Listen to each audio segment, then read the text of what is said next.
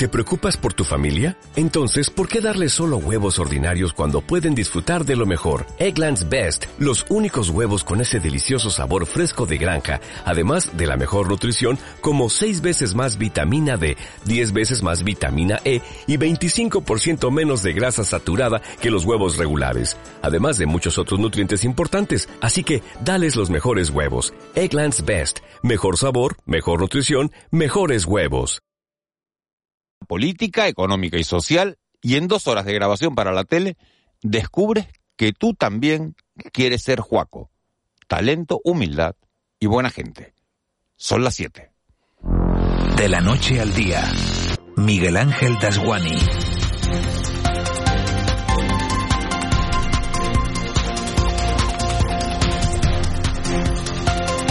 ¿Qué tal? Buenos días. Tiene 25 años y lo llaman Juaco desde que era niño porque nunca le gustó Joaquín, que fue como lo bautizaron. Juaco no sabe muy bien dónde vive porque esta semana se ha encerrado a crear en su estudio de la calle Canalejas de Las Palmas de Gran Canaria, pero la semana que viene tiene que volar a Argentina. 8.800 kilómetros de nada. De Argentina irá a Londres también a trabajar y parará por aquí de nuevo para un concierto que tiene que dar en Fuerteventura antes de viajar a Las Vegas.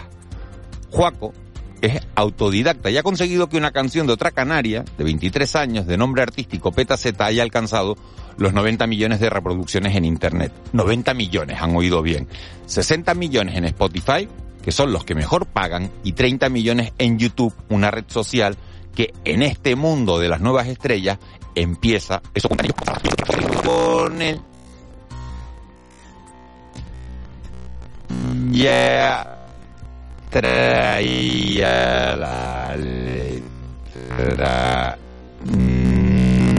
No porque esto sea soplar y desde luego hacer botellas. La experiencia y la inspiración es lo que te hace, dice Juaco, acertar con la tecla. Juaco me convenció ayer y me parece justo compartirlo con ustedes porque es un soplo a la esperanza que en este mundo con tantas diferencias sociales uno puede triunfar saliendo de la nada, incluso siendo joven y autodidacta. Juaco está en la cresta de la ola y no sabe cuánto durará la fama. Sí confiesa abiertamente que la música le gustó desde siempre. Le pregunto cómo fidelizar seguidores cuando se está en una red social y tiene la respuesta clara. Hay que crear contenido, Miguel Ángel. Me repite como un mantra. Juaco es el primer DJ, productor y músico que entrevisto de una hornada de artistas que está haciendo que medio mundo mire hacia Canarias. Ni la Agencia Espacial Europea, ni la RIC, ni la SEC, ni el REP. Tampoco el volcán de La Palma. De unos meses a esta parte son Don Patricio, Dani Romero, Quevedo, Petaceta y él quienes nos han situado en el mapa. De la noche al día, Miguel Ángel Dasguani. 7 y 2. Vamos con los titulares que marcan la crónica de este jueves 20 de octubre. Caja 7 te ofrece los titulares del día. Los afectados por el volcán de Cumbre Vieja piden que las ayudas que reciben sean reales. Más de 500 personas se han concentrado en los llanos de Aridane en apoyo a las exigencias de los afectados por el volcán, que piden mayor transparencia, acceso a las actas del Plan de Emergencias Volcánicas de Canarias los días previos a la erupción e indemnizaciones por el valor real de las propiedades perdidas. En Canarias, a las seis, el exdirector técnico del PEVOLCA, Miguel Ángel Morcuende, ha pedido a las administraciones que no se olviden de la isla y, en particular, de quienes todavía no han podido retomar su vida. Hay que poner todos los medios y en eso las administraciones tienen que seguir trabajando, la administración del Estado, la de la comunidad autónoma, la insular y las locales. Esto no puede dejarse, no, no se puede olvidar. Yo lo que es preciso es que nadie, nadie se olvide de la isla de La Palma. Estamos en una situación todavía que es muy gravosa y hay muchas personas que todavía no han podido solucionar sus problemas, tanto de vivienda como de forma de vivir. Y tres personas han sido detenidas por un presunto caso de abusos sexuales en un colegio de Telde, en Gran Canaria. La Policía Nacional ha detenido a tres personas dentro de la investigación por presuntos abusos sexuales a menores de edad en el colegio Liceo Francés de Telde, en Gran Canaria. Según ha confirmado la delegación del Gobierno, se espera que se decrete el secreto de sumario. Anselmo Pestana es el delegado del Gobierno en Canarias. Tres detenidos que se pondrán a disposición judicial y que hay una investigación abierta, no me gustaría dar ningún dato que, afecte a esa investigación, pues es posible que se decrete el secreto sumario, es un tema también importante. Una unidad de mama en cada hospital. Es una de las peticiones que ha hecho el colectivo Amate en este 19 de octubre, Día Internacional de Lucha contra el Cáncer de Mama. Mari Carmen Bonfante, presidenta de Amate en Tenerife, ha afirmado, lo contaba aquí en los micrófonos de, de la noche al día, que las afectadas sufren abandono por parte de sus parejas cuando son diagnosticadas. Con el marido que vino a decirme que se encontraba mal, que pedía ayuda psicológica y por lo menos lo, pidió, pero a pesar de eso la dejó después. Pero hay otras que simplemente nos llaman y a lo mejor le cuento qué tal, cómo estás, por qué ha pasado esto. Es que es muy duro para mí, me dice él, y yo no sé qué hacer. Yo muchas veces ni contesto, cuelgo, porque es que es tan fuerte. Tengo una persona que es increíble, la han operado cuatro veces porque ella pidió al médico que le quitaran un poquito, porque el marido le decía que si le quitaban el pecho se la dejaba. Son testimonios que nos dejan sin palabras. Vamos con más cuestiones. Cuenta atrás para el Festival Woman de Las Palmas de Gran Canaria. Este año regresa sin restricciones y con artistas de la talla del nigeriano Seun Kuti o el maliese Farka Touré. Esta nueva edición se desarrollará entre el 10 y el 13 de noviembre en el entorno del Parque Santa Catalina e incluirá desde el día 7 actividades en otros espacios culturales de la ciudad. La directora y responsable del WOMA de España es Daniela Débora. El escenario principal estará eh, al lado del intercambiador y el segundo escenario estará en el Boulevard, que es ya tradicional, y el tercero en casi cuarto, porque hay dos dentro del edificio eh, Miller, que será el, el, uno de los escenarios donde habrá pues también actuaciones en fin, más, más acústicas y sobre todo los talleres Miramos ahora fuera del archipiélago porque la crisis de gobierno en el Reino Unido va a más especialmente después de la dimisión ayer de la ministra de Interior, Suela Breverman, quien ha, quien ha sido eh, crítica con el gobierno de la primera ministra Liz Truss, quien se enfrenta a una crisis política debido a su gestión. Truss tuvo que dar marcha atrás en su plan fiscal y se vio obligada a destituir a su ministro de Economía, Kwasi Cuart. En el pasado viernes, sin embargo, se resiste a abandonar su cargo a pesar de, de su propio partido. I am a fighter and not a quitter. Soy una luchadora y no una desertora, decía en el Parlamento británico ante las crecientes presiones de la oposición y de diputados de su propio partido para que dimita. La Premier pasó serios aprietos entre los abucheos de la oposición y la falta de respaldo en sus propios escaños, entre los que pudo verse incluso algún forcejeo. Dicen que si viajas solo llegarás antes, pero si lo haces bien acompañado, llegarás más lejos. Abrazar nuestras raíces nos ha hecho llegar hasta aquí. Alcanzar nuevas metas será posible gracias a ti. Caja 7. 60 años guiados por grandes valores. 7 y 7 minutos de la mañana vamos ya con la actualidad del mundo del deporte. El Real Madrid en esta jornada de liga en tres semanas que estamos teniendo ganó ayer 0-3 en el campo del colista, el Elche. Aquí los nuestros, hay que decir que el Granca en baloncesto perdió, cayó derrotado en partido de la Eurocup y Tenerife Unión Deportiva Las Palmas, líder de segunda división, la Unión Deportiva, están preparando ya los encuentros ligueros de este fin de semana. Joaquín González, buenos días. Hola, buenos días Miguel Ángel. El Gran Canaria cosechó anoche su primera derrota de la temporada en la Eurocup al caer por 93-82 en tierras griegas ante el Promiteas Patras, en un choque que los claretianos tuvieron dominado hasta los últimos minutos. Tampoco tuvo suerte en fútbol el universitario que perdió anoche en la Copa del Rey por 2-1 ante el Santa Malia, por lo que se queda a las puertas de jugar contra un primera división en el torneo del CAO. Hablando ya de la segunda división, el líder, la Unión Deportiva Las Palmas, continúa preparando el choque que le medirá el Cartagena el próximo domingo en el estadio de Gran Canaria. Los amarillos se ejercitarán a las 11 de la mañana en las instalaciones de Barranco Seco. También habrá entrenamiento en la mañana de hoy para el Club Deportivo Tenerife que visitará también el domingo al Leganés en busca de conquistar su primera victoria del curso a domicilio. Además, en el mundo del fútbol, en este caso en categoría femenina, destacamos que el Fundación Tenerife sigue adelante en la Copa de la Reina tras eliminar en la tarde de ayer la tanda de penaltis al Deportivo de La Coruña, mientras que el Juan Grande quedó eliminado ante Osasuna también en la tanda de penaltis. Y en voleibol, esta tarde estaremos pendientes al Guaguas, que juega el partido de vuelta de los 32 avos de final de la Challenge Cup en Bulgaria ante el Burgas. En la ida, la victoria fue por tres sets a uno para los Gran Canarios.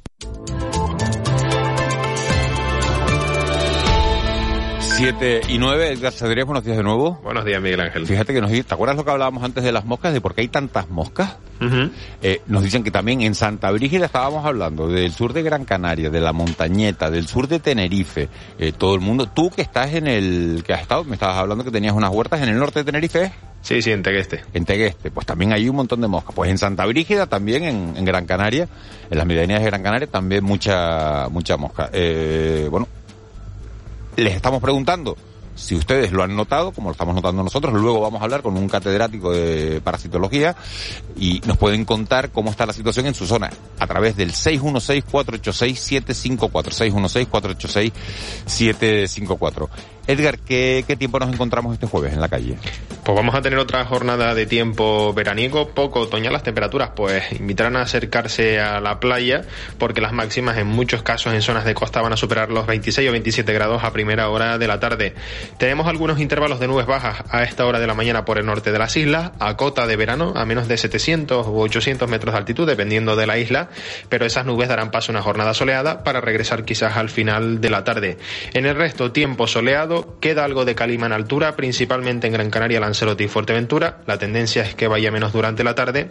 Y también tenemos algunas pinceladas de nubes altas, nubosidad de tipo alto, que irá más a últimas horas, especialmente en la isla de La Palma y del Hierro. Mañana esas nubes pues van a predominar en los cielos del archipiélago. Como decimos, temperaturas bastante veraniegas, quizás el ambiente más fresco hasta hora de la mañana en los pueblos de medianías, donde hay zonas donde los termómetros son inferiores a los 15 grados, pero eso no quiere decir que las máximas pues volverán a superar los 26-27 grados en muchas zonas de costa a primera hora de la tarde. Sopla el viento alisio, en general entre flojo y moderado. Ese viento es variable, de dirección variable en zonas de medianías, y el más intenso del suroeste lo tenemos en las cumbres, especialmente de Tenerife, donde sopla, como decimos, del suroeste con intervalos de fuerte en el Teide. Y en el mar, precaución hoy en las costas abiertas al norte, se estropeará la situación. Las olas durante la tarde podrán superar los dos metros y medio de altura. Para aquellos que se quieran acercar a disfrutar de la playa, la situación más tranquila en las costas protegidas, es decir, en las costas del sur y del este de las islas, donde predominará la marejadilla y las olas más grandes no llegarán al medio metro de altura. Como previa del fin de semana, un titular, Edgar, eh, buen tiempo, mal tiempo que vamos a tener. Pues en principio se mantendrá este tiempo tranquilo hasta la jornada del sábado. El sábado por la noche, por la tarde noche llegarán cambios, si se cumple la previsión, pues nos llegarán los restos de un frente que cruzará el archipiélago, sobre todo las vertientes norte de las islas, en la jornada del domingo y como consecuencia el domingo veremos más nubes, lluvias por el norte de las islas y bajarán de forma notable las temperaturas, especialmente en los pueblos del interior.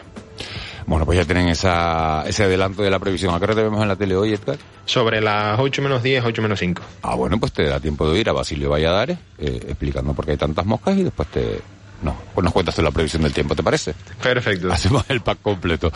Eh, gracias, Edgar. Siete, eh, siete y doce siguen llegando mensajes y dice, buenos días equipo, aquí empetado de moscas como nunca. Saludos desde Parque Holandés, en la isla de Fuerteventura. Eh, viento fresco con mucha humedad. Sin embargo, en Mazo, en, en, en, la isla de La Palma, en la villa de Mazo, dicen que, bueno, que moscas sí, pero las de siempre. En Mazo, medianías y costa, las moscas normales de siempre. Parece que han transcurrido las últimas horas con cierta calma, con cierta normalidad en este archipiélago. En el 112 nos cuentan que está todo tranquilo, así que nos vamos a esta hora, a las 7 y 13, a nuestro contrapunto. El contrapunto. Ángeles Arencibia y Juan Manuel Betencur.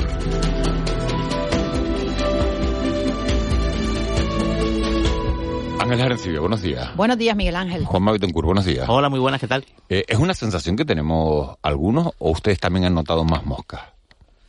Yo, yo no. sí, yo sí. Yo, bueno, pero estaba tratando de acordarme porque te estaba yendo, eh, estaba escuchando antes que estabas comentando este tema y no me acuerdo dónde fue, pero estos días me ha pasado. Digo, ¿y estas moscas? Claro, es que salen? es en un montón de sitios. Mira, Kiko Barroso estaba diciendo que en el sureste de Gran Canaria, eh, los oyentes dicen en, en, el sur de Gran Canaria, en la montañeta, en la laguna, en el sur de Tenerife. Juanma, tú no... Yo, tú no, no, yo, no... como yo vivo en mi mundo, pero... pero pero no lo he notado porque la verdad es que estoy mucho mucho mucho en interiores o cuando he estado en, exteriores este fin de semana sí estuve bastante bastante en la, en, en la, calle y demás y tal y no, la verdad es que no lo percibí pero pero vamos que obviamente es cierto porque lo estamos... Hay un reportaje hoy en la, en la provincia. Sí, sí, sí, aparte de lo publicado, ah, pues fíjate, los, no, no, los no, testimonios no, de las personas que nos escuchan pues son concluyentes.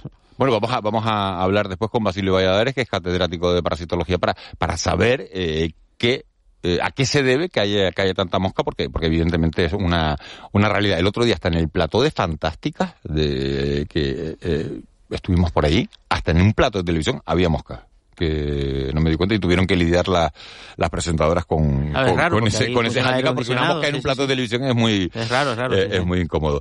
Bueno, nos metemos con, de lleno con, con la actualidad. Me gustaría preguntarles a las dos. Hay una foto hoy en, en diario de, de gente, de colas del hambre, porque son gente con sus carritos, con los carritos que llevamos todos, los troles que llevamos a la compra, eh, en la puerta de las ONG para recibir alimentos. Y sin embargo, tenemos unos datos, el informe del BBVA, otras previsiones económicas que nos dicen que la economía está resistiendo. Entonces, eh, me gustaría saber si ustedes tienen alguna explicación para, para este contraste, ¿no? Eh, ver cómo aumentan esas colas del hambre, vamos a llamarla así, eh, como tenemos informes como el AROPE que hablan de, de una pobreza eh, que va increciendo en, en Canarias y sin embargo la economía resiste, por lo menos esos son los datos macroeconómicos. ¿Cómo, cómo se conjugan estas dos partes? Bueno, la, la- la palabra que lo define es fractura, ¿no?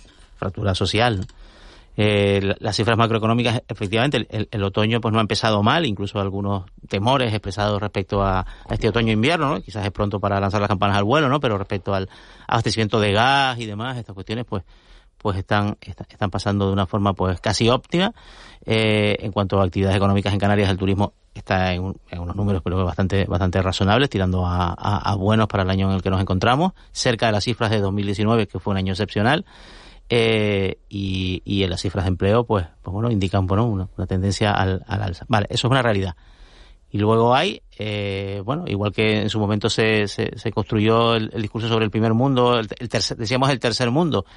Ya desde entonces, pues muchos, algunos observadores dicen, hay un cuarto mundo. El cuarto mundo está en nuestras ciudades, no está lejos, no está a miles de kilómetros, ni siquiera está al otro lado del- de, la costa, en la costa africana, ¿no? Está en nuestras ciudades, ¿no?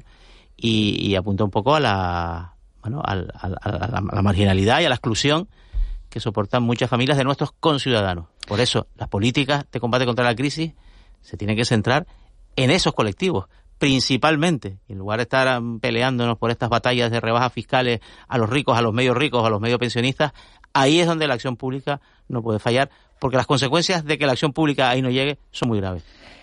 lo que explica eh, esta aparente contradicción o esta contradicción, quito lo de aparente, entre la buena marcha de la economía y estas fotografías de eh, familias, señoras, gente yendo a buscar comida es la injusticia social. Y Ju- Juanma ha citado el año 19, el año 2019, eh, como año récord de turistas, son 15 millones de turistas, más de 15 millones de turistas, y también en ese año el, los informes, el informe sobre la pobre- pobreza dice que el 35% de la población canaria estaba en ese año 19 con cifras récord de llegada de turistas en riesgo de pobreza y o exclusión social, el 35% de la población, que era en ese momento 10 puntos porcentuales por encima de la media nacional. ¿Esto que trae? Eh, pues la pobreza que trae problemas de salud, problemas sociales, fracaso escolar, es que la sociedad avance a la pata coja. O sea, lo, de, lo de redistribuir la riqueza, lo de conseguir una mayor justicia social, no solamente es una cuestión de solidaridad, de justicia, sino también es una cuestión de, de, de, de- de eficacia, ¿no? De eficacia de funcionamiento de esta sociedad. O sea, con, con más personas en- en- eh, que salgan de, de esa situación en la que no pueden progresar, en la que no pueden desarrollarse, en la que no pueden.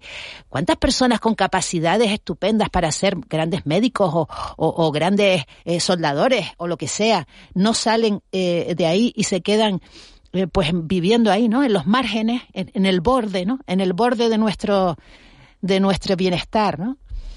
Eh, teniendo en cuenta que el contexto no es tan adverso, quiero explicarme bien, eh, respecto a todo lo que habíamos anunciado para, para, para, para este otoño. Incluso hay, hay algunas referencias, como por ejemplo el precio del gas, que de ayer están diciendo, pues la extrusión ibérica ya no sirve para nada. Bueno, ya no sirve para nada porque el precio del gas ha caído. Claro, pero eh, es que no se ha podido descargar ni siquiera eh, en Barcelona. eh, Claro, eh, los depósitos están llenos. Los depósitos están llenos, no se puede descargar. Hay lista de espera, no hay lista de espera de barcos en todos los puertos europeos que tienen regasificadoras para descargar gas natural licuado, por lo general procedente bien de Qatar, bien de bien de Estados Unidos, eh, para un poco afrontar este, este este invierno que de momento las previsiones es que no sea tan frío como, como, como se esperaba en, en Europa, lo cual tiene un componente... Juanma, es que están teniendo 30 grados en Barcelona. Sí. Claro, entonces Sí, eh, eso, eso- eso hace que la gente no encienda la calefacción. Sí, claro. Otra cosa es eh, lo que se está viviendo en Ucrania, por ejemplo, donde ayer se impuso, por cierto, la, la- bueno, el territorio ruso, los territorios anexionados, que ya uno ¿sabe no sabe si son rusos o son ¿Eso ucranianos. ¿Sabes para ¿no? qué es? La ley marcial. ¿Eh? La ley marcial es para que el que quiera, el que, el que esté en Gerson y quiera esperar, porque se considera ucraniano, a que lleguen las tropas ucranianas a liberar la ciudad, se lo van a llevar a la parte rusa a la fuerza. Eh, que son los habitantes que todavía quedan en Gerson, que todavía quedan 60.000 personas. Mira, y esto pues la van a coger tiempo- y la van a llevar al otro lado del río, que es la zona controlada por los rusos, y para eso Putin ha declarado la ley marcial. Que nadie se le ocurra quedarse en la ciudad a esperar a lo que considera su- su- las tropas de su país. Bueno, tenemos la, a nuestro primer invitado de la mañana, ya en, en antena, es Óscar Hernández, es vicepresidente segundo de la Federación Canaria de Municipios, es también eh, alcalde en, en Agüimes, en el municipio Gran Canario de Agüimes. Eh, don Óscar Hernández, muy buenos días. Hola, muy buenos días. Encantado de saludarle. Igualmente, eh, alcalde, eh, lo hemos llamado porque, bueno, porque han denunciado desde la FECAN que el Estado se ha inventado un, un nuevo impuesto que, que grava el depósito de residuos en, en los vertederos de los ayuntamientos, claro, y que eso, que esa decisión, que ese impuesto va a obligar a los ayuntamientos, a su vez, a repercutir esa subida en los ciudadanos, subiendo el impuesto de, de basura que paga cada uno, lógicamente, en su municipio. ¿Esto es así? Exactamente así. De tal manera que hemos mostrado, bueno, nuestro absoluto rechazo, porque, a ver, so- para, por aclarar, somos los primeros implicados en buscar alternativas a todo lo que tenga que ver con la sostenibilidad y en el tema de- del reciclado. De hecho, muchos ayuntamientos de España y concretamente de Canarias de Costa, sin ninguna duda, eh, hacemos una inversión importante en, en las tareas de concienciación, en las tareas pedagógicas, pero también en las tareas de gestión de los mm, residuos. Y bueno, ya supone un, un costo importante dentro del servicio que evidentemente no se autofinancia, que es otra de las cuestiones peligrosas que incluye esta ley, de tal manera que el coste total del servicio sea repercutido en aquellos, eh, en, en los vecinos, en última instancia, que son los productores de la generación de residuos y evidentemente no, no se puede diferenciar quién genera dos kilos o quién ocho.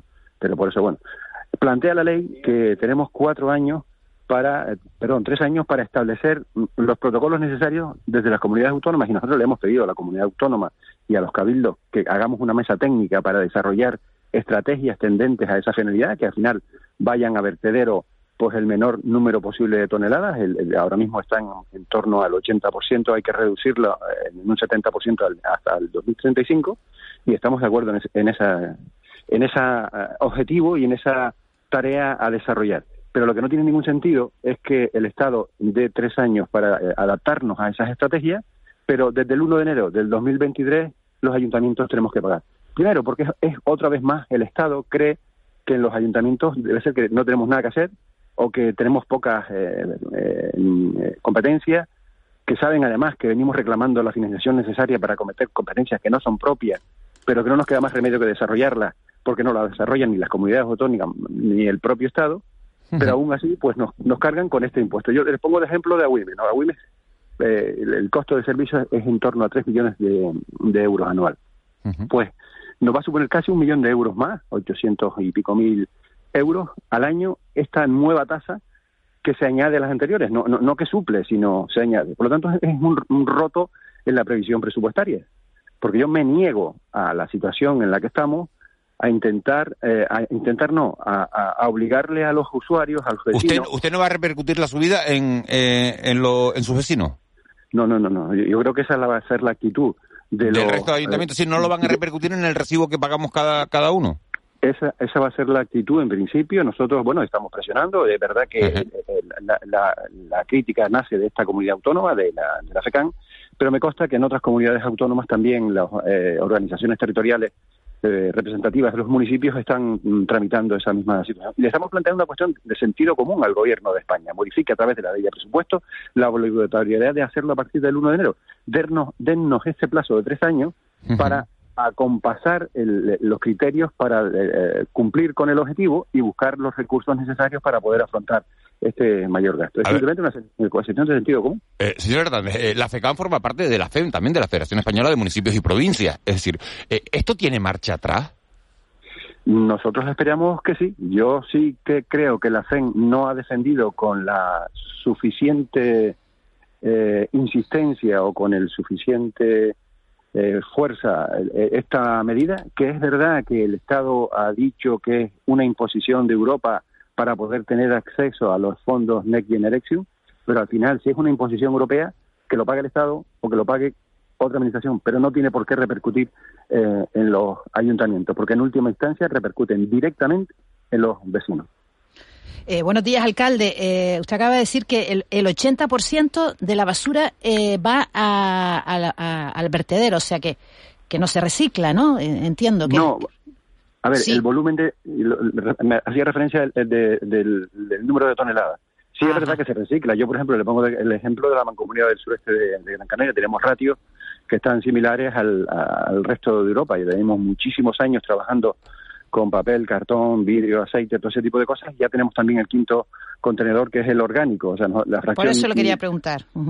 Por eso nosotros hace y y nos consta también que en otras islas y en otros municipios ya se está imponiendo también este contenedor orgánico que además reutilizan para hacer compost y repartir también entre los agricultores. O sea que, que el ciclo está bien diseñado, pero es verdad que faltan poco a poco recursos para irlo eh, asumiendo. ¿Y qué porcentaje real de, de lo que todos nosotros pues eh, distribuimos entre los diferentes contenedores realmente eh, se incorpora al, ciclo, ¿no? A la economía circular. Yo le, le puedo poner como ejemplo, eh, no recuerdo exactamente la cifra de toneladas, porque siempre lo sacamos anualmente aquí en la Mancomunidad del Sureste, teniendo la mitad de el doble de población, más del doble de población que hace 10 años en la Mancomunidad del Sureste, producimos, o sea, llevamos a planta menos de la mitad del de el número de toneladas. No recuerdo si era un, millón de toneladas o un millón de kilos, no recuerdo exactamente la cifra porque es de hace varios meses, pero mm, es eh, constatable que la ciudadanía se implica mucho en, en el reciclado. Repito, en vez de eh, la curva la- la- de crecimiento, se produce todo lo contrario. La gente sí, participa mucho sí, en las la labores gente- de. Que la gente participa, eh, yo creo que es algo evidente, pero eh, eh, la pregunta es, ¿y después?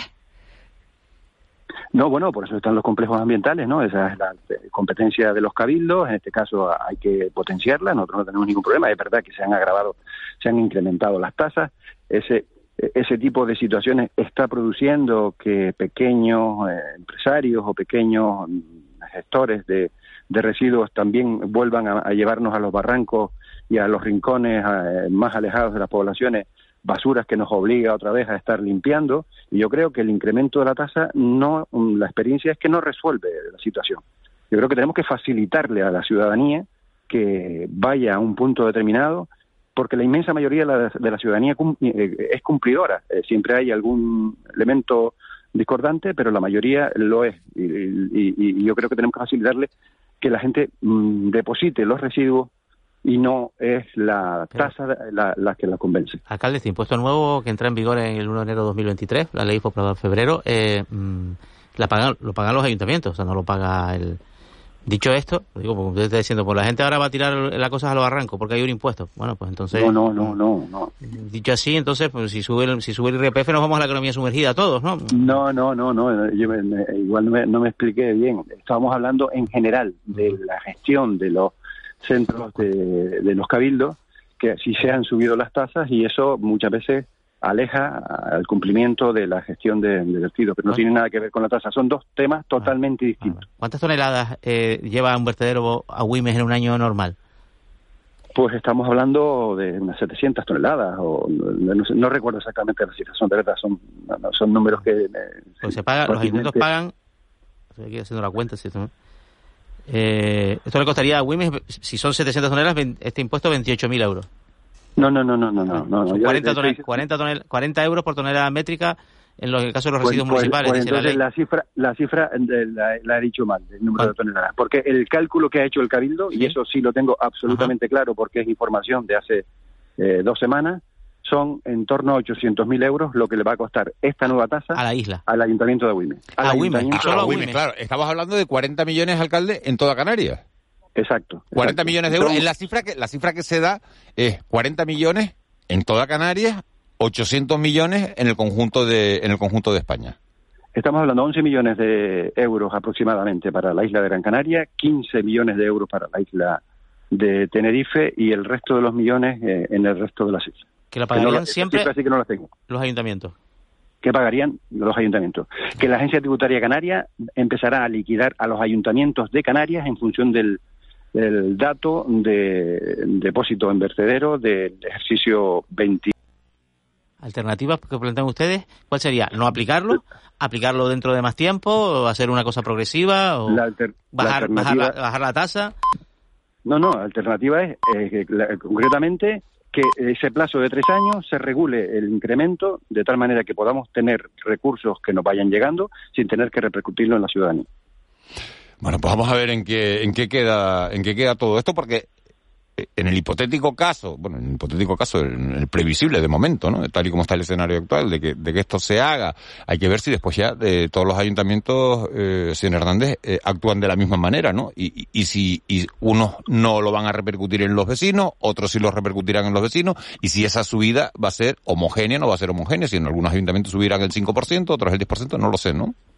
Es que dependerá también de, la gestión, ¿no? En función del volumen de toneladas vertidas es el canon, eh, por eso es muy absolutamente variable.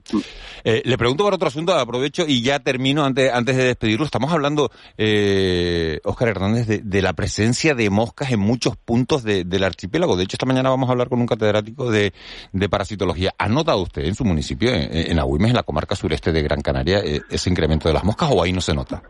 No, no, no, mucho, muchísimo, muchísimo. Primero, el mes de octubre normalmente suele ser bastante propenso a estas situaciones, pero la lluvia con el polvo, y evidentemente yo no, no soy experto, eh, seguramente el catedrático lo declarará eh, con total rotundidad, eh, ha tenido que ver con esa explosión de, millones de moscas. Y además moscas mm, pesadas, como decimos, ¿no?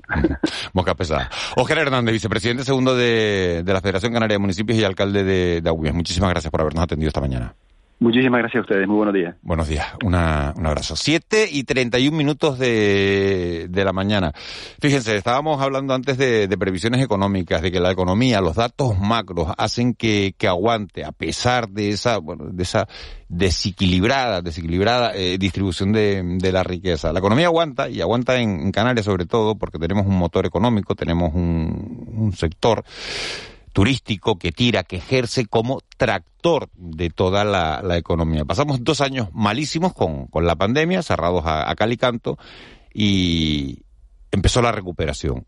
Lo que no sabemos es si esa recuperación se mantiene, no se mantiene, eh, qué efecto puede tener eh, el disparate que se está viviendo en el Reino Unido eh, en un sector turístico como el canario que depende tanto, sobre todo en la isla de Tenerife, eh, también en el conjunto del archipiélago de, los turistas británicos. Un especialista en el sector turístico, también en el, en el mercado británico, es José Fernando Cabrera, que es hotelero, fue presidente de la patronal turística Sotel.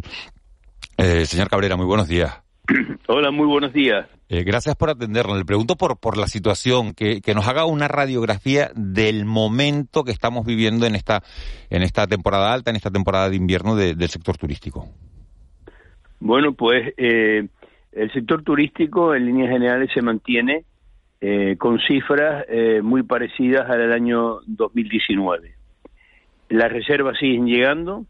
Es verdad que quizás un poquitín más de lentitud que otros años, pero el, el invierno hoy por hoy eh, las perspectivas son muy buenas y las del verano próximo también.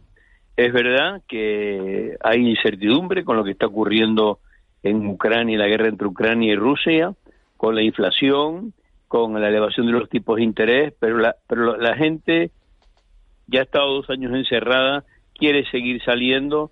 Muchas familias eh, no se gastaron el dinero que tenían previsto para las vacaciones el año pasado y el anterior, y la verdad es que mm, hoy por hoy el sector turístico se mantiene bastante fuerte y tenemos un nivel de reservas eh, muy, muy parecido al del año 2019. Eh, la guerra de Ucrania eh, no está afectando, señor Cabrera. Se lo pregunto, eh, fíjese, porque ayer casualmente estaba en el aeropuerto de, de Tenerife Norte y me tropezaba algunos, algunos amigos, pilotos de avión, comandantes, y me decían, se están suprimiendo vuelos, se van a quitar vuelos por culpa de la, de la guerra de, de Ucrania y el sector, el sector por lo menos de, de la aviación, ¿no? Ellos eh, temían, ¿no? Eh, eh que se produjeran nuevos ERTES como, como se ha vivido. ¿Usted tiene esa sensación o, o, o, no cuando habla con los turoperadores de, de, que las compañías van a, van a recortar vuelos o no tiene, o no tiene esa previsión? No tengo esa sensación. Yo ahora he estado recientemente, la semana pasada en Turquía, he estado ahí 10 días y sí sé que que se, ha, se han eliminado vuelos a Turquía y a otros sitios eh, fronterizos con eh, Ucrania y Rusia. A Canarias no me consta que se hayan suprimido vuelos y de hecho la programación que tenemos para este invierno es ligeramente superior a la del año 2019. Le pregunto por el, por el mercado británico, un mercado muy importante para, para Canarias en lo, en, el mercado turístico. Eh, eh, todo este disparate que se está viviendo en el Reino Unido con la subida de impuestos, con las dimisiones de, con el cambio de primeros ministros, eh, con las dimisiones en el, en el gobierno, ¿tiene alguna afección en el mercado turístico?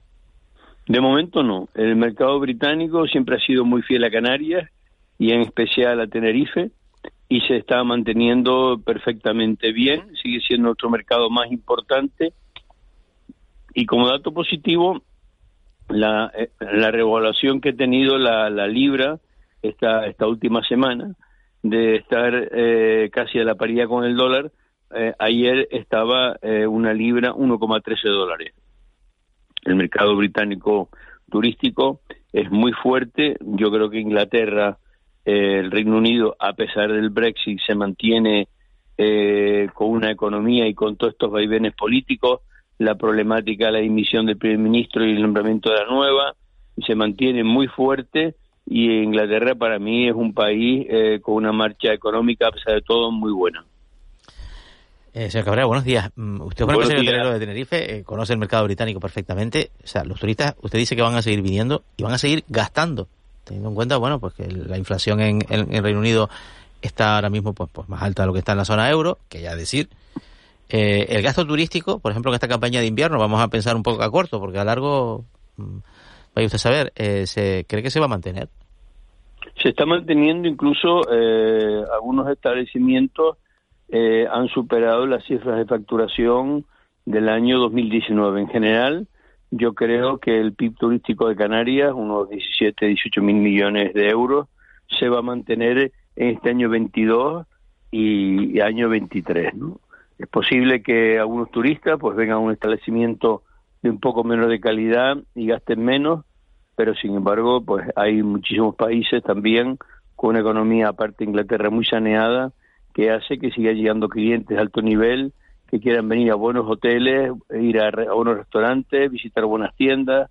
Esto se sigue manteniendo afortunadamente y a pesar de, de, los datos que hay de Europa, la verdad que gracias a Dios el turismo en Canarias se está manteniendo. Eh, señor Cabrera, buenos días. Eh, eh, nos ha hablado de que las perspectivas son muy buenas, que hay reservas, que están llegando reservas, que hay más, más plazas de avión. Respecto al año 19, eh, yo le quiero preguntar por precios, por precios y por, y por pernotaciones, ¿no? Por, por la, la estancia media, ¿no? De estos turistas, si siguen siendo las mismas. Y, y, bueno, y los precios, cuánto han subido y cuánto van a subir, si es que van a subir. Eh, yo calculo que este invierno con relación al 2019 los precios yo calculo que han subido como un 7%. Hay que tener en cuenta que han pasado tres años con una, una, unos eh, aprovisionamientos de los hoteles mm, que han, eh, han, incrementado entre un 5 y un 10%, la energía que ha subido un 50%, eh, la revisión de mediante los convenios colectivos del salario de los trabajadores eh, por lo tanto, ese 7% que de media que yo estimo que han subido las tarifas de los hoteles parece muy, muy razonable y ese 7% que ha, subido junto a, que se ha mantenido eh, con un 90% la llegada de turistas a Canarias, pues va a ser que el, el PIB turístico de Canarias, como decía antes, 17, 18 mil euros, eh, se mantenga este año 22 con relación al 19. Si vamos a datos relativos, posiblemente hayamos perdido algo de facturación, pero las cifras siguen siendo muy satisfactorias. Eh, siempre que el turismo va bien respecto a visitantes extranjeros el Cabrera, los canarios siempre nos preguntamos, bueno, ¿y los precios van a subir? Porque hay demanda, eso es una cuestión lógica, todos lo entendemos. Hay quien está dispuesto a pagarlos. Y sin embargo, claro, para el consumidor local, o sea, para el mercado local, para, vamos a decir, esa escapada de fin de semana o, lo que sea, el, el, precio pues se encarece también. Este fenómeno se va a dar este, este otoño, este invierno, la próxima primavera, es decir, que, que los canarios pues, pues, pues el acceso a la planta hotelera ubicada en las islas pues va a estar más complicada en ocupación y en coste. Bueno, el, los precios de, los hoteles eh, desde hace muchos años ya en el mundo son variables, el precio varía cada día, como todos comprobarán que ocurre con los billetes de avión, ¿no? En, esa línea, los precios en Canarias, que es nuestra temporada, digamos, entre comillas, floja, en verano son muy, muy recortados. En algunos casos, hasta la mitad eh, de los precios de invierno, ¿no? Porque en invierno ocurre que la gran demanda de Canarias, puesto que cierra Turquía, que es nuestro gran competidor, y cierra todo el Mediterráneo. por, por, eso, eh, independientemente que en España las vacaciones se dan mayormente en julio y agosto, hace que en verano los hoteles de las islas tengan unos precios muy recortados, como ya dije muchas veces, la mitad que invierno, y permite que los canarios puedan acceder a pasar eh, sus vacaciones eh, a precios muy favorables en hoteles magníficos. Señor Cabrera, no puedo dejar de preguntarle por las infraestructuras eh, aeroportuarias que tenemos en Canarias. Los, turistas que llegan a este archipiélago lo hacen viajando en, en, avión. Antes hablábamos de la conectividad. ¿Hay alguna asignatura pendiente o ya están los aeropuertos al nivel que, es necesario? Bueno, eh, no sabemos por qué, siempre nos lo hemos preguntado. Eh, se han hecho maravillosas terminales en todos los aeropuertos del mundo. Se hicieron las terminales de los seis aeropuertos canarios, magníficas terminales, y quedó olvidada y relegada la del Reina Sofía, ¿no? En estos días se ha celebrado el concurso, AENA ha celebrado el concurso para adjudicar la redacción del, proyecto para nueva terminal del Reina Sofía. Y con esta resolución estamos muy preocupados porque en la fórmula que se ha aplicado tiene mucho peso el factor económico, ¿no? El costo del proyecto, ¿no? En estos días, las próximas semanas, AENA eh, va a resolver a qué equipo de arquitectos e ingenieros le adjudica la redacción del proyecto del Reina Sofía y mantenemos una gran preocupación en el sentido que esperamos que AENA eh, tenga la responsabilidad que debe tener para por unos pocos euros no adjudicar eh, un proyecto que tenga muchísimo menos calidad y que sea menos imagen de lo que es Tenerife, eh, mm, puesto que el, precio mm, no sea menos tampoco porque AENA ha introducido el precio como un factor muy importante en la puntuación. Eh, señor Cabrera, eh, esto, esta, esta imagen que usted, esta descripción que ha hecho usted de, de la situación del negocio turístico y de, y de, las perspectivas inmediatas, pues demuestra la fortaleza ¿no? de, del turismo canario en, en, un entorno en el que hay una guerra en Europa, Europa se desmorona, muchos países con unos problemas tremendos, Francia con huelgas, Alemania pues eh, con graves problemas económicos, Inglaterra ya lo, ya lo, ya lo han comentado.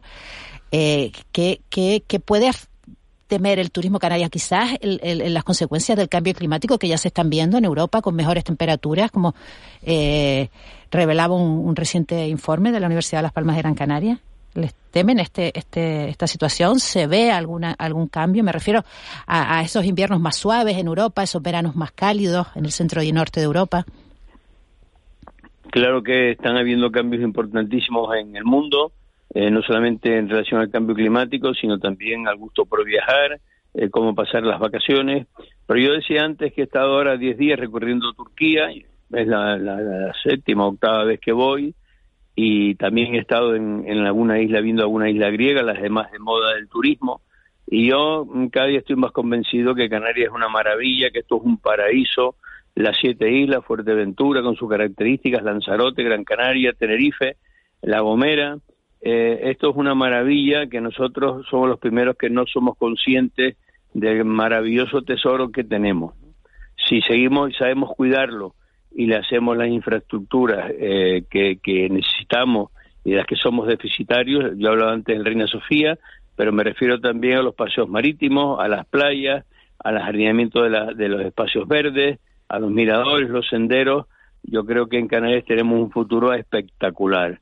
Canarias es un sitio muy pequeño, la planta hotelera relativamente para la Europa es muy pequeña y yo si somos somos inteligentes, eh, el sector público responde eh, manteniendo y generando nuevas infraestructuras, yo auguro a Canarias un porvenir espectacular.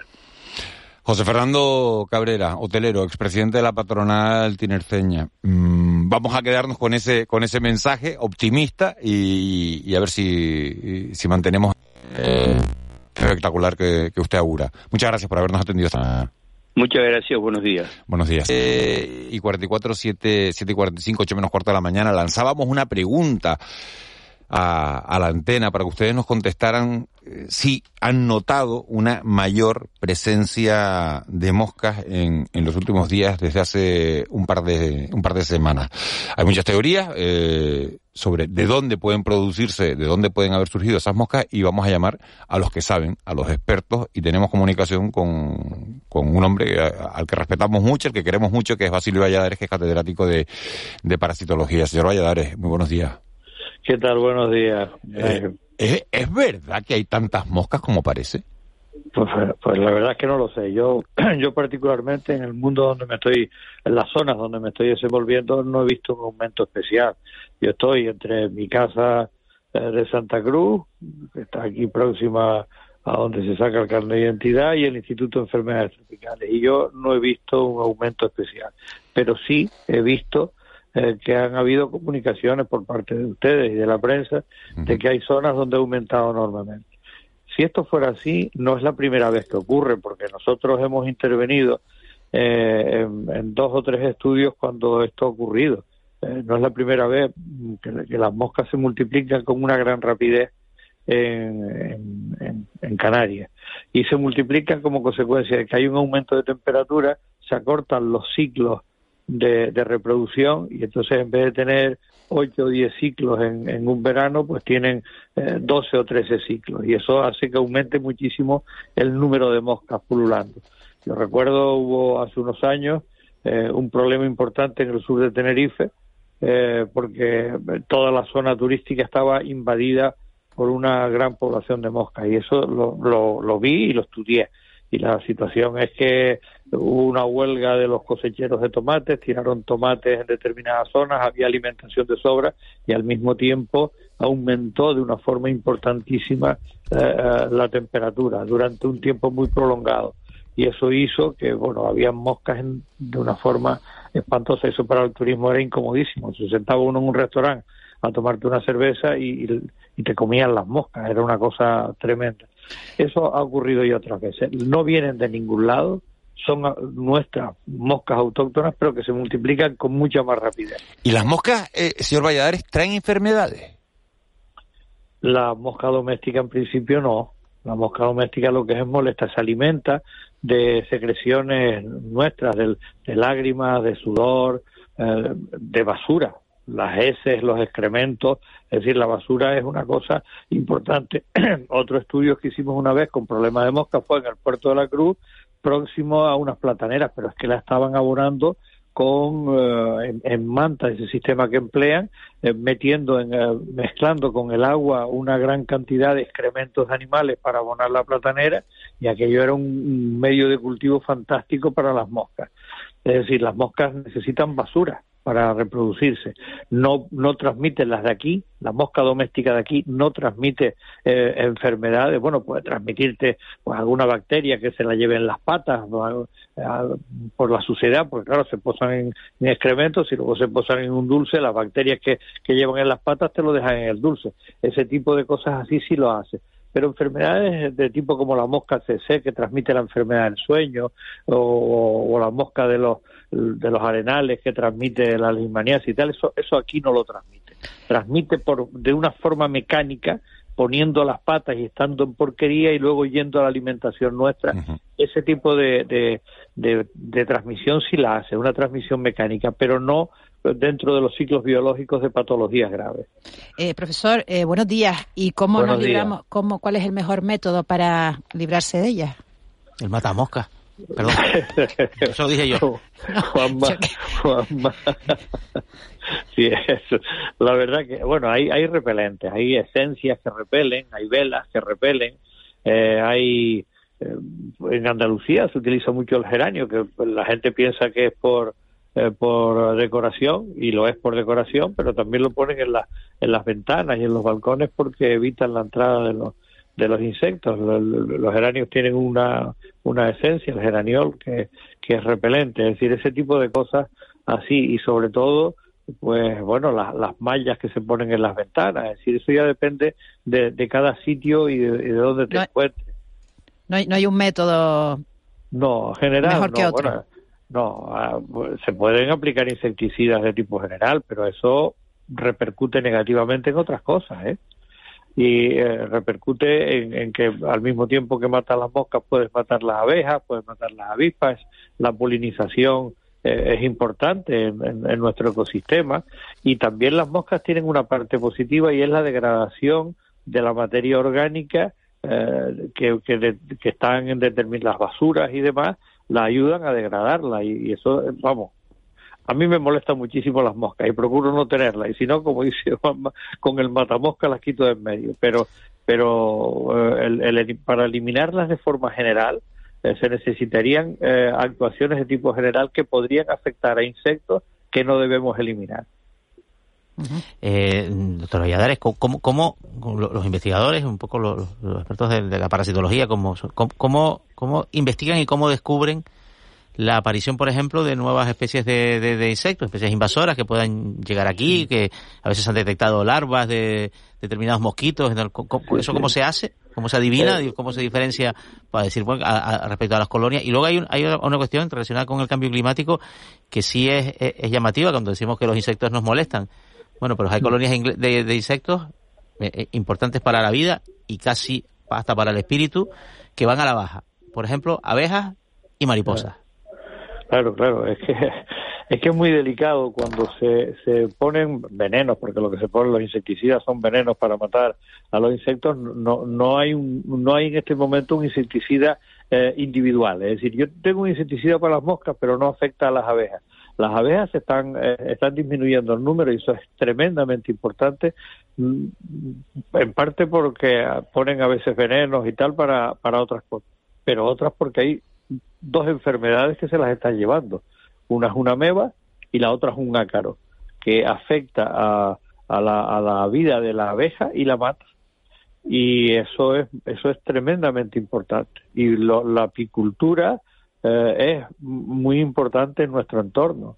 Y los apicultores eh, no solo hacen miel, que, es muy agradable y que es un, es un alimento eh, muy importante, sino además permiten que las abejas con su sistema de, de alimentarse polinicen el campo que es fundamental para los ecosistemas nuestros. Por lo tanto, eh, eso que acabas de decir, la disminución de las abejas es importantísimo. Tenemos que tener un cuidado tremendo porque, porque ellas ejercen su función en la naturaleza. Entonces, eh, hubo una época que para disminuir eh, los casos de malaria se utilizó el DDT.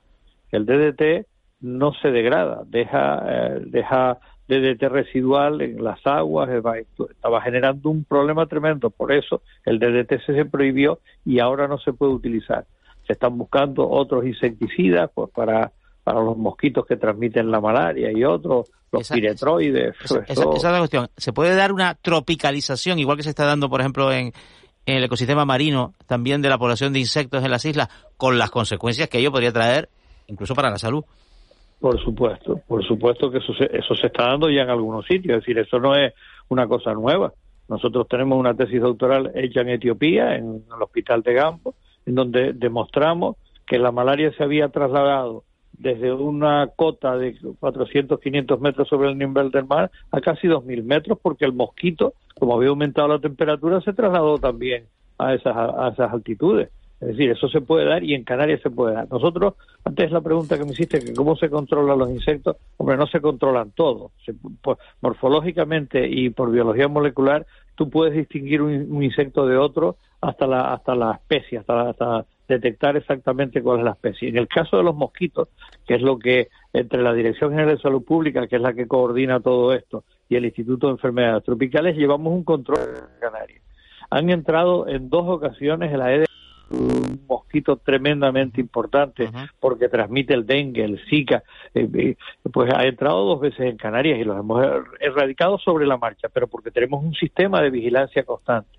Y el, nosotros analizamos los huevos, la forma, las características del huevo, las larvas, los adultos por morfología y además tenemos todo un sistema de biología molecular para no confundirnos, porque Aedes hay varios. Aquí tenemos el Aedes etoni, que pertenece a la, a la laurisilva y demás, que ahora se ha trasladado también a la costa, eh, pero lo tenemos controlado y además no transmite nada. Bueno, pues ¿qué le vamos a hacer? Nos gustaría que hubiera menos número de Aedes aegypti porque pica, pero, pero no transmite enfermedad. Ahora, lo que no podemos permitir, porque antes estaba hablando José Fernando Cabrera, eh, lo de que tenemos un paraíso, la gran parte del paraíso es la sanidad que tenemos y la ausencia de enfermedades graves. El estado en sitios donde las enfermedades diezman la presencia del turismo, porque tienen brotes de malaria, porque tienen brotes de dengue, porque tienen brotes de zika. Aquí estamos exentos de todo eso. Es decir, eso hay que conservarlo y, no es fácil. Hay, el, el, trabajo ese lo están realizando tres chicas jovencitas, eh, Irene, Carolina y Sara, eh, del Instituto de Enfermedades Tropicales, que trabajan fantásticamente y que son las que llevan el control de todo de, toda la entrada por puertos y aeropuertos que es como entran entran con mercancías y con personas. Los mosquitos no vienen volando ni vienen con la calima los mosquitos vienen en barco y en avión con mercancías y con personas y ahí es en esos sitios donde nosotros tenemos puestas todas las trampas las trampas para huevos y las trampas para adultos y, y se recogen cada 10 días se analizan y se, se sabe si ha entrado o no ha entrado y cuando ha entrado, que han sido en dos ocasiones, uno en Fuerteventura y otro en La Palma, se han eliminado gracias a la, a la rapidísima actuación de salud pública y de, la colaboración de todos, alcaldes y todos, se ha eliminado rápidamente. Ese es el sistema de control. Las moscas incontrolables las tenemos aquí dentro, lo mismo que los, los que tenemos aquí y demás. Eso, eso no se puede controlar. Se puede intentar disminuir la población y estudiar las dinámicas de poblaciones, pero eh, afortunadamente lo que tenemos aquí, eh, la transmisión de enfermedades es muy baja. Bueno, pues nos quedamos, eh, profesor Valladares, mucho más tranquilos. fíjese, hay quien, quien dice, usted no lo ha notado, en otro sitio sí, nos escriben, dice, yo trabajo en un campo de golf en el sur de Tenerife, tenemos seis lagos y la verdad es que no he notado el incremento de moscas y otro oyente que se lo toma con bastante más humor y dice, normal con la que está cayendo, estamos todos mosqueados. En fin. Basilio Valladares, catedrático de parasitología. Muchísimas gracias por habernos atendido esta mañana. Bien, buenos días. Hasta luego. Buenos días, hasta luego. Vamos, antes de las 8 vamos con, con nuestro sonido del día.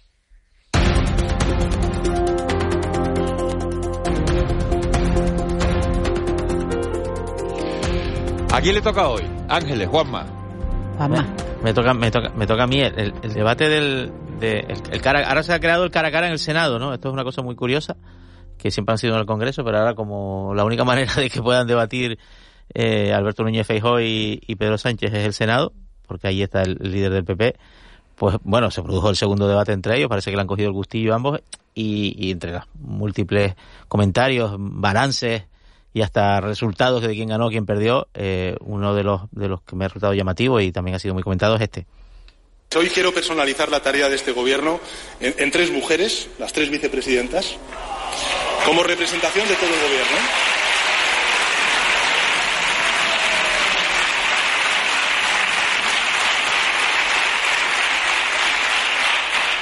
No sé, no sé, de verdad, no, Yo, yo llevo con orgullo que España sea uno de los gobiernos del mundo con más mujeres ministros y ministras. Estuvo muy, muy, más allá de que sea verdad o, o no eh, el hecho de que bueno de que las tres vicepresidentas del gobierno central pues son quizás de lo mejor del ejecutivo son eh, que creo son súper potentes las que tres. yo considero que sí eh, Sánchez estuvo muy muy astuto no porque le lanzó ese sabiendo que la bancada del Partido Popular iba a emitir ese comentario de va venga qué dices que por motivo luego el aplauso lógicamente de la bancada de los de los senadores del Partido Socialista y de y de Podemos de la mayoría de gobierno. Y fue un bueno fue, fue un guiño un ardid político, estas cosas, bueno, en, en, en, la, en, la, lógica política pues tienen su, tienen su sentido, en un debate, segundo debate, que, eh, bueno, que, que, eso creo que casi todos los observadores han coincidido en que, en que Sánchez estuvo, estuvo mejor y estuvo mejor que Feijóo.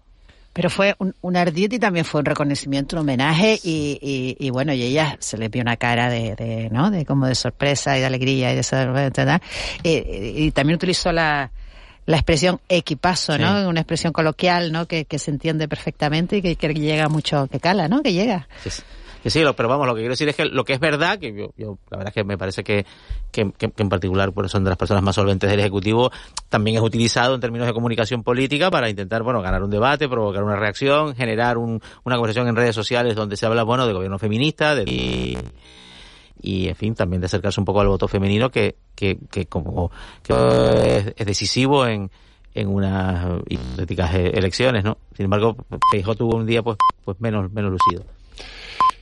7.59 nos vamos al boletín de las 8. Son las 8 de la mañana en Canarias. Caja 7 te ofrece los Hola, buenos días, mi pana. Buenos días, bienvenido a Sherwin Williams. ¡Ey! ¿Qué onda, compadre? ¿Qué onda? Ya tengo lista la pintura que ordenaste en el ProPlus app. Con más de 6.000 representantes en nuestras tiendas listos para atenderte en tu idioma y beneficios para contratistas que encontrarás en aliadopro.com. En Sherwin Williams somos el aliado del PRO.